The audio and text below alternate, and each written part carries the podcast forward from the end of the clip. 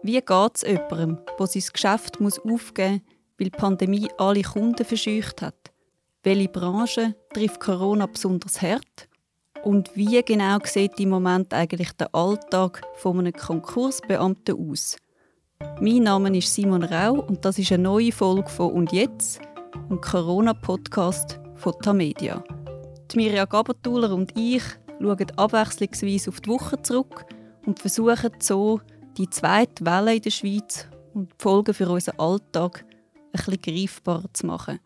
Wir starten jede Woche mit dem Marc Bruppacher, unserem Mann für Zahlen und Daten.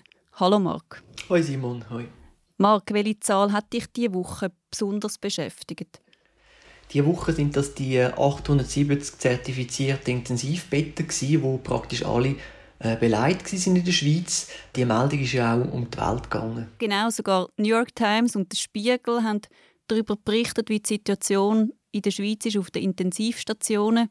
Was bedeutet denn das genau, das mit diesen zertifizierten Betten, wenn die praktisch beleidigt sind? Die 870 äh, zertifizierten Intensivbetten, das sind die, wo die vorgegebenen Kriterien von der Schweizerischen Gesellschaft für Intensivmedizin bezüglich Ausstattung und Personalbesetzung erfüllen.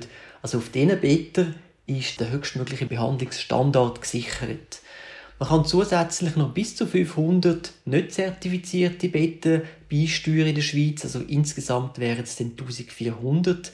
Das Problem ist, dass dort oftmals dann aber das Personal fehlt dafür. Ähm, man muss dann fachfremdes Personal rekrutieren. Es sind ja auch viele Pflegefachkräfte und äh, Intensivmedizin sind ja auch in Quarantäne und Isolation. Also man kann das nicht bis ins Unendliche strapazieren, auch mit Reservebetten nicht. Jetzt sagen natürlich Kritiker, es hat ja in dem Fall noch Bett und man kann ad hoc noch mehr zur Verfügung stellen. Alles nicht so schlimm, alles Panik machen. Aber was sind wirklich Konsequenzen, auch wenn die Belastung jetzt über lange Zeit so bleiben? Vielleicht nicht ganz ausgelastet, aber fast. Was bedeutet das? Ja, ich habe auch äh, das Gefühl, dass viele wirklich erst Dramatik äh, von der Lage würden äh, anerkennen oder erkennen, wenn das allerletzte Reservebett in der ganzen Schweiz äh, besetzt wäre. Also alle 1400 äh, Betten.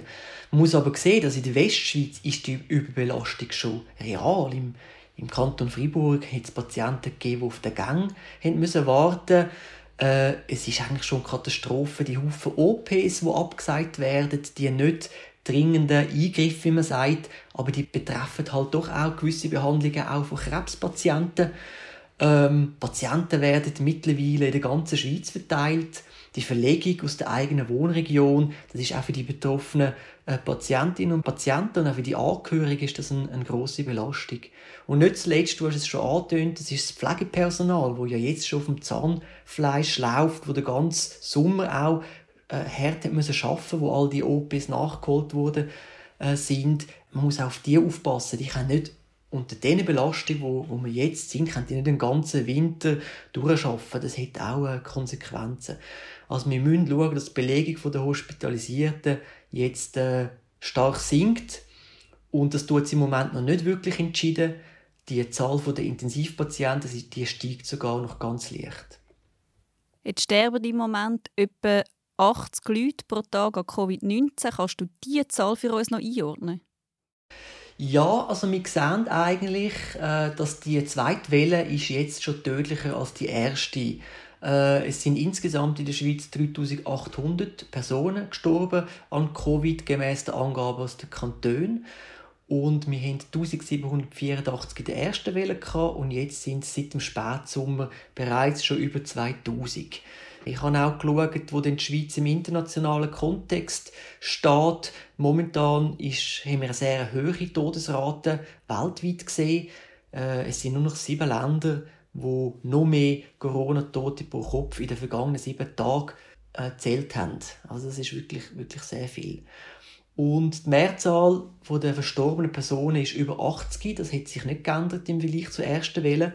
Aber je mehr Leute infiziert sind und je mehr Leute sterben, desto wahrscheinlicher werden eben auch Todesfälle bei jüngeren Personen. Gerade diese Woche äh, sind drei Todesfälle auch in der Alterskategorie 40 bis 49 vermeldet worden. Danke vielmals für deine Einschätzung, Marc, und bis nächste Woche. Bis dann. Ciao, Simon.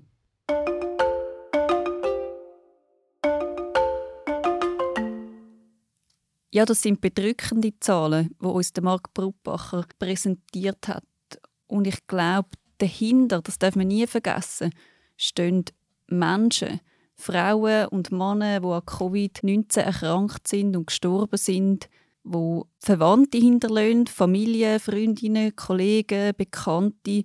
Das heißt, jede einzelne Todeszahl, wo so nüchtern tönt, steht für eine Geschichte, für eine Lebensgeschichte. Und eine Geschichte verbirgt sich immer auch hinter anderen Schlagzeile von dieser Woche. Jeden Tag werden im Kanton Zürich nämlich mehr Firmen bestattet, hat man können lesen. Sie gehen Konkurs. Reisebüro, Taxiunternehmen, Coiffeur, Hotel, alle müssen als Folge der Corona-Pandemie aufgeben. Ich rede über das Thema jetzt mit dem Tim Wirth. Er ist Redakteur im Zürich-Ressort vom Tagesanzeiger und er hat die Woche über das Firmensterben sehr eine berührende Geschichte geschrieben, eine Geschichte, die mehr als nur die schnellen News transportiert. Der Tim ist im Moment im Homeoffice. Hallo Tim. Hallo. Tim, im Fokus von deiner Geschichte steht die Wäscherei im Zürcher Stadtkreis 5, die hat Konkurs anmelden Jetzt bist du den Besitzer dieser Wäscherei besuchen. Was hast du für eine Situation vorgefunden dort? Ja, es sieht dort in dieser Wäscherei wirklich so aus, als könnte man dort gerade wieder waschen und weiterarbeiten. Es steht vielleicht ein bisschen viel Zeug und so rum, es ist ein bisschen unordentlich, aber eigentlich ist alles noch da. Also die Maschinen blinken da, man könnte wirklich auf den Startknopf drücken und dann würde das Wäschprogramm laufen. Ähm, es hat auch noch viele Kleider dort gehabt, die noch nicht abgeholt worden sind. Also eben zum Beispiel auch eine Hose aus dem 14, die eine Frau immer noch nicht abgeholt hat und wo die Besitzer dieser Wäscherei bis jetzt aufgehalten hat. Alles sieht eigentlich aus wie immer, außer dass ein Zettel an der Scheibe hängt, wo eben steht, ähm, sie geschlossen, ähm, leider, und sie, sie bedauert da. Und ja, es ist schon eine spezielle Situation um mit dem Herrn Hermann zu reden, weil ja doch eigentlich seine Lebensexistenz ganz Grund gegangen ist. Er hat zwar gut eingesehen, wieso das da passiert ist, aber trotzdem ist das schon ähm, sehr eine bedauerliche Situation, dass er nach zwölf Jahren lang, wo er in vielen noblen Hotels in Zürich die Wäsche gemacht hat, ähm, sein Geschäft muss schliessen. Ja, wie das für den Markus Hermann selber ist, der Konkurs, wenn wir uns jetzt gerade mal anschauen. Wir haben im August zusammengesessen und haben entschieden, jetzt gehen wir einen Konkurs ein, jetzt bringt es nichts mehr. Das ist wie ein Todesfall, wo ein schwer kranker Mensch ist. Man kann sich daran gewöhnen und ja, vom März, April bis im August hatte ich Zeit mich daran zu gewöhnen. Das war eigentlich überhaupt nicht tragisch. Gewesen. Also ich habe das relativ, also überhaupt gut verkraftet. Das war überhaupt kein Problem. Äh, der Vorteil war, dass ich mich überhaupt nicht schuldig fühle. Also ich habe die Firma nicht zu Boden geritten oder so. Ich habe theoretisch kann ich auch der Staat oder der Bund, oder wer das entschieden hat, kann ich die Schuld geben. Aber äh, nützt jetzt nicht mehr. Also, was ist jetzt passiert? Und ich habe Glück gehabt, dass ich gewisse Reserven habe. Und durch das äh, muss ich eigentlich zufrieden sein. Es gibt Leute, denen geht es schlechter. Und es gibt wahrscheinlich sehr viele Leute, was schlechter geht. Und somit äh, habe ich halt auch etwas gegeben. Äh, Situation, die jetzt kommt, und da muss ja wahrscheinlich jeder etwas tragen. Auch der Kurzarbeiter mit seinen 20% weniger, auch jeder andere, der ein kleines Geschäft hat oder ein grösseres Geschäft, es wird jeder etwas müssen tragen und ich denke, es wird noch länger so sein, dass die Leute etwas müssen daran zahlen Ja, Tim, der Markus Hermann sagt, er habe seinen Konkurs gut verkraftet und doch hört man irgendwie raus, dass der Schritt für ihn nicht einfach ist nach zwölf Jahren. Wie hast du das erlebt? Ähm, ich glaube, das Schlimmste für ihn war vor allem, um seine langjährigen Mitarbeiterinnen und Mitarbeiter künden.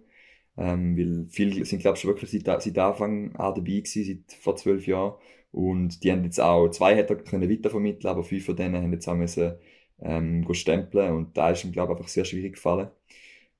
Ja, und irgendwie, eben, das ist quasi eine Idee, wo man sich aufbaut, wo lange Zeit einfach gut funktioniert. Eben hat sich wie, also in der Finanzkrise, so 2008, hat er die Wäscherei jemandem abgekauft und bis jetzt, bis zu der Corona-Pandemie, hat das Geschäftsmodell super funktioniert und er, ist, er hat mega viel Kontakt aufgebaut mit, mit den Leuten von den Hotels und so und hat gerne die Kunden besucht, hat auch selber die Kleider bei Gastronomiebetrieben so ausgeliefert und zum einfach, dass da quasi alles jetzt einfach nicht mehr funktioniert, da, da lässt schon einen bitteren Geschmack. Jetzt hast du für deine Recherche auch mit anderen Leuten geredet, die haben Konkurs anmelden und vielleicht ihr ganzes Lebenswerk äh, verloren haben. Wie war das für dich, die Gespräche zu führen und wie bist du auf die Leute zugegangen? Ähm, ja, ich bin schon sehr vorsichtig irgendwie auf die Leute zugegangen, weil man sie ja schon irgendwie in einem sehr einschneidenden Moment für ihrem Leben irgendwie befragt und da irgendwie ja auch würdigen aber auf der anderen Seite eben so ein, so ein Konkurs ist irgendwie auch überhaupt nicht peinlich und etwas, was halt passiert. Es, es, es entstehen neue Firmen und Menge funktionieren jetzt halt während der Pandemie momentan gar nicht mehr und darum ist es auch wichtig, dass die so mit den Leuten reden wie sie sich fühlen und hat eigentlich eben der Hermann hat auch sehr offen darüber Auskunft gegeben, das war eigentlich gar kein Problem gewesen. Jetzt schreibst du in deinem Text, dass im Kanton Zürich im Oktober haben 127 Firmen Konkurs anmelden wegen Corona. Das sind 91 Prozent mehr als im September und 7 Prozent mehr als im Oktober vor einem Jahr. Jetzt könnte man sich ja fragen, warum kommt der starke Anstieg bei den Konkurs gerade jetzt und nicht schon früher im Jahr, in der ersten Welle zum Beispiel? Ähm, das war, weil der Bundesrat noch recht viele Massnahmen getroffen hat, damit die Firmen, die vielleicht während der ersten Welle oder im Sommer überschuldet sind, dass die vorerst nicht mehr Konkurs anmelden Es hat zum Beispiel die Covid-Kredite gegeben, wo die Firmen mit Liquidität versa äh, versorgt haben. Also der, ähm, der Heiner Mikrosch, den ich geredet habe, der ist vom, von der Konjunkturforschungsstelle von der ETH, er hat wieso erklärt, dass im Sommer, durch das, wie die ganze Wirtschaft so ein bisschen in Slow-Motion-Zustand versetzt worden ist vom Bundesrat. Und darum ist zum Beispiel auch auf den Konkursämtern im Kanton Zürich eher ruhig gewesen. Die haben eben auch weniger Konkurs vorher. Und jetzt aber, seit der Heiner Mikosch vom Kopf, ähm, ist die Schonfrist wie ein bisschen vorbei. Viele Unternehmen haben können mit diesen Hilf Hilfestellungen vom Bundesrat irgendwie noch den Frühling und den Sommer durchhalten. Aber die zweite Welle, Corona-Welle, ist jetzt wie für sie zu viel gewesen, die können sie nicht mehr tragen. Und darum steigen jetzt Konkurse an. Ja, und eine weitere Erklärung, wieso Konkurswelle gerade jetzt kommt, im Oktober, November, hat Heiner Mikosch von der Konjunkturforschungsstelle der ETH formuliert. Wir haben keine harte Evidenz dafür, aber zumindest qualitative Evidenz, dass der Anstieg der Konkurse im Oktober auch darauf zurückzuführen ist, dass dort klar wurde im Oktober, dass jetzt die zweite Welle kommt und das war komplett vor der Nachricht, dass ein Impfstoff kommt. Und das dürfte eine Rolle gespielt haben, dass die Konkurse angestiegen sind, weil Unternehmen sich gesagt haben, oh mein Gott, wir haben im Frühjahr jetzt einen starken Verlust an Nachfrage hinnehmen müssen. Wir konnten noch durchhalten, aber jetzt kommt die zweite Welle, jetzt kommt das gleiche noch einmal und das können wir nicht nochmal durchhalten. Dann melden wir jetzt lieber Konkurs an, bevor das Ganze noch schlimmer wird und machen einen klaren Schnitt.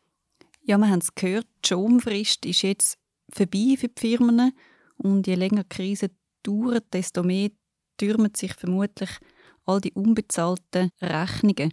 Tim, ist denn das Firmensterben? Du schaffst ja im Ressort Zürich und hast spezifisch über die Situation in Zürich geschrieben. Ist denn das Firmensterben ein Zürich-spezifisches Problem, weil es da besonders viele Firmen gibt?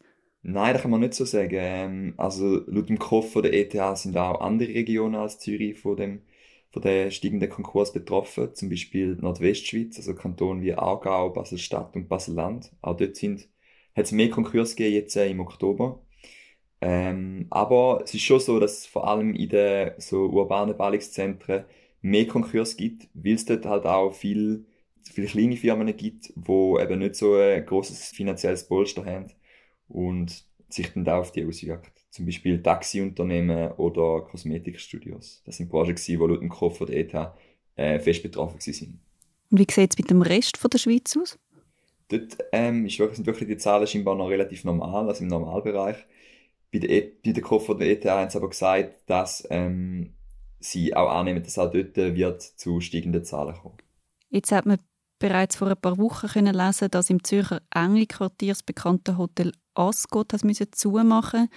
Mittlerweile hat das Swisshotel in Zürich-Oerlikon Tor müssen schliessen. Auch das ist ein sehr bekanntes Hotel. Wie schlimm steht es um die Hotelbranche? Spannenderweise ähm, gibt es bei der Hotelbranche nicht höhere Zahlen bei den Konkurs als im vergangenen Jahr. Also die schlägt nicht so oben aus wie jetzt irgendwie Kosmetikstudios oder äh, Taxiunternehmen. Es ist aber halt so, dass Hotels, wenn dann mal ein Hotelkonkurs geht, dass die sehr prominent auch von den Medien behandelt werden, weil zum Beispiel ein Swisshotel in Nördlichen, der ist der Turm sehen viele Leute jeden Tag und kennen den. Und, Ähm, darum genau hört man einfach sehr viel von Hotels, wo, wo Konkurs gehen. Ich bin auch noch in einem Backpacker-Hostel im Zürcher Niederdörfli. Ähm, das älteste Zürcher Backpacker-Hotel, da heißt Hotel, Hotel Biber, City Backpackers Biber. Und da hat auch müssen schliessen. Die haben dort einen Räumungsverkauf momentan. Also die verkaufen alle ihre Stockbett, alle ihre Militärwultdechen und sogar Kassen und den Safe. Ähm, ja, und das war auch eine sehr spezielle Begegnung. Ich habe dort den Betriebsleiter von dem äh, Hotel getroffen und der ist erst neu eingestellt worden, der März. Und, also eigentlich gerade bevor die erste Corona-Welle angefangen hat. Und der hat eigentlich fast keine Leute eingecheckt, sondern nur Leute Ciao gesagt. Ähm, genau, die Leute sind eigentlich eher gegangen als gekommen. Und es ist in dieser ganzen Zeit auch eigentlich nie richtige Hostel-Atmosphäre dort entstanden, weil die Atmosphäre erlebt ja davon, dass man sich quasi Gruppen sich mischen und da ist momentan während der Pandemie schwierig. Du erzählst jetzt den Fall von dem Backpacker-Hostel. Wir haben vorher gehört, Kosmetikstudio haben es besonders hart, ähm, Taxiunternehmen, Coiffeur, Salon. Was für Branchen sind sonst so betroffen von der Pandemie? Es sind wirklich vor allem Branchen aus dem Dienstleistungssektor.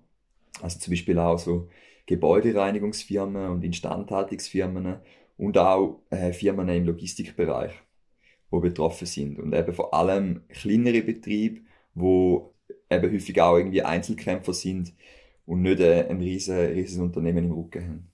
Interessant an deiner Recherche habe ich gefunden, dass du nicht nur mit betroffenen Firmen geredet hast, sondern auch mit der Gegenseite, also mit den Leuten, die Konkurs einleiten und durchführen. Kannst du uns das vielleicht an einem Beispiel erklären? Wie geht das überhaupt, so einen Konkurs einleiten? Ja, es gibt ganz verschiedene Varianten. Ich probiere es vielleicht am besten am Beispiel vom Herrn Hermann äh, zu erklären, wo wir jetzt schon kennengelernt haben. Bei ihm ist es so gewesen, dass er sich selber beim Konkursamt gemeldet hat, weil er wie gemerkt hat, es lange nicht mehr mit den Zahlungen.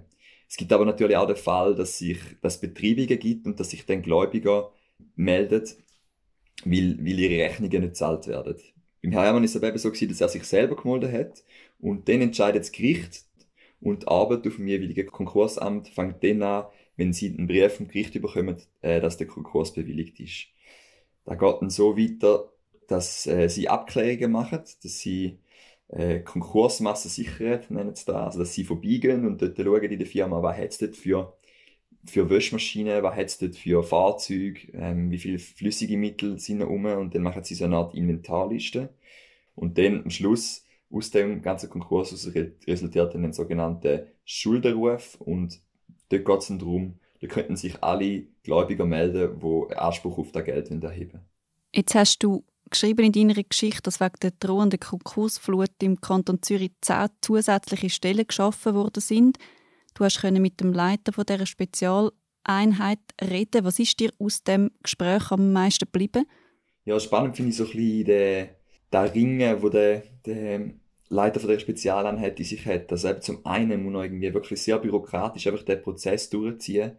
Ähm, der Konkursprozess, der ist ganz genau geregelt, da gibt es ganz genaue Abläufe. Auf der anderen Seite trifft er aber irgendwie jedes Mal, stochert da irgendwie in einem Lebenswerk von einer Person um und muss auch extrem empathisch sein und auf die auf die Leute zuzugehen. Und ich stelle mir da wahnsinnig, oder wenn ich wahnsinnig spannend gefunden habe, stelle mir da so schwierig vor, zum eben jedes Mal wieder neu empathisch auf so jemanden zuzugehen und trotzdem aber auch so wie Forderungen halt, oder Gesetze, die im Hintergrund ist, umzusetzen. Er hat mir da gesagt, er will, er, es bringe nichts, um einen Kuschelkurs zu fahren, aber trotzdem probiert er so wie einen Mittelweg zu finden, um das Ganze fair überzubringen. Jetzt hat der Konkursbeamte seine Arbeit als aufregend beschrieben. Das klingt irgendwie ein bisschen sarkastisch. Was meint er genau mit dem? Ja, aufregend, weil er nie weiß, äh, wann ihn erwartet. Also, ähm, es kommt immer darauf an, er öffnet den Briefkasten und dann sieht er dort, jetzt ist ein Wäschereikonkurs gegangen oder jetzt ist ein, ein Fischereiladenkonkurs gegangen und dann muss er dort hin und es sind dann eben nicht nur Arbeiten, wie irgendwelche bürokratische Inventarlisten ausfüllen, sondern es geht dann auch um sehr, sehr praktische Sachen, wie zum Beispiel, hat er mir erzählt, dass, als er in den Tierladen gegangen ist, sind dort noch Fische geschwommen und dann haben sie schauen, können sie die Fische noch als Konkursmasse verwerten oder müssen sie jetzt da Tierrettung holen und die wieder zurück in, in den See bringen und äh, sind einfach, so wie ich es mir vorstelle, kommt man einfach an, an sehr verschiedene und unterschiedliche Plätze an und lernt Leute mit ihrer Lebensgeschichte kennen und da ist, glaube ich, das, was er in dem Sinn aufregend findet. Was ist denn mit diesen Fisch passiert und was passiert jetzt zum Beispiel mit der Wäschmaschine vom Herrn Hermann? Bei den Fisch ist es so gewesen, dass sie dann gemerkt haben, dass sich da nicht lohnt, um die Fische irgendwie weiter zu verkaufen, weil wie der Aufwand zu groß wäre, um da noch irgendwie Geld für Gläubiger rauszuholen. Und dann haben sie wirklich äh, die Rettung geholt und haben geschaut, dass die einfach irgendwo ankommen, wo sie sicher sind. Und bei der Wäschmaschine, ähm, dort äh, wird, glaube so wie ich es verstanden habe, dann wie geschaut, dass man die halt jemandem dann kann weiterverkaufen und dort auch noch kann, äh, Geld rausholen, wo dann an die Leute geht, die quasi noch offene Rechnungen haben. Apropos Geld, man hat jetzt immer wieder davon lesen, mit wie viel Geld Bund und Kanton sollten Firmen unterstützen, damit es nicht plötzlich ums nackte Überleben geht. Und es steht die Forderung im Raum, dass man für gefährdete Firmen mehr Geld ausgeben soll, also viel mehr, als man bereits ausgegeben hat. Wo findest du, kann man da Grenzen ziehen? Also wer retten und wer nicht? Das finde ich eine wahnsinnig schwierige Frage, die mir auch wieder immer durch den Kopf gegangen ist, jetzt bei dieser Recherche. Ähm, eben, wenn man dann so dahinter schaut, hinter die Meldungen und jemand trifft, wie jetzt zum Beispiel der Herr Hermann, dann denkt man schon, ja, es, es wäre wichtig, zum, zum so eine Wäscherei zu retten. Auf die andere Seite ist es sicher nicht so, dass man irgendwie wahrscheinlich die finanziellen Mittel hat, um irgendwie jedem Unternehmen unter die Arme zu greifen und dass man auch so eine gewisse Art von Strukturbereinigung, so brutal da jetzt in dem konkreten Fall tönt, muss zulassen. Ähm, ich habe mir da wirklich meine Meinung noch nicht abschließend können bilden. Und jetzt, wie geht es weiter? Wie groß wird die Flut von diesen Konkursen sein? Ja, die Prognose von der ETH und auch von den Konkursämtern in Zürich ist so, dass sie davon ausgehen, dass die Konkurse weiter werden ansteigen.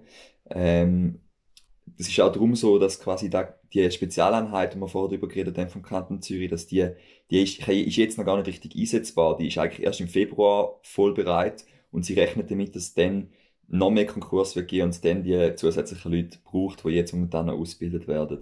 Und bei der ETH ist man, geht man wirklich auch davon aus, dass die Anzahl Konkurs in den kommenden Monaten äh, stetig steigt. Es ist aber natürlich sehr schwierig zu prognostizieren, weil man auch nicht weiß, wie es mit der Pandemie weitergeht. Und wie geht es denn für den Markus Hermann weiter? Beim Herrn Hermann ist es so, er ist ja schon 67 und pensioniert und was bei ihm einfach auch so ein bisschen da ist, was so ein bisschen einen bitteren Angeschmack hinterlässt, ist, dass er seine Firma hat wollen eigentlich verkaufen noch letzten Herbst, weg im Alter auch und eigentlich dort schon mit dem Interessenten vorhanden war und alles aufgeleistet hat. Aber dann ist das Coronavirus gekommen und es ist dann wieder zu keinem Deal gekommen und äh, Herr Hermann hat äh, somit eine halbe Million Franken verloren. Er sagt, ähm, er selber, er selber hätte ein finanzielles Polster, er könne gut mit, mit seiner Rente dem finanziellen Polster leben, aber seine Kinder werden weniger erben und das findet er nicht fair. Danke vielmals für das interessante Gespräch, Tim. Danke auch. Das ist die dritte Folge von «Und jetzt?», einem Corona-Podcast von Tamedia.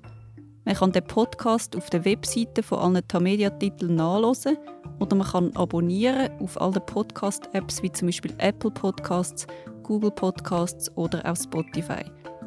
Danke vielmals fürs Zuhören. Kommen Sie gut durch die Woche, machen Sie es gut und vor allem bleiben Sie gesund.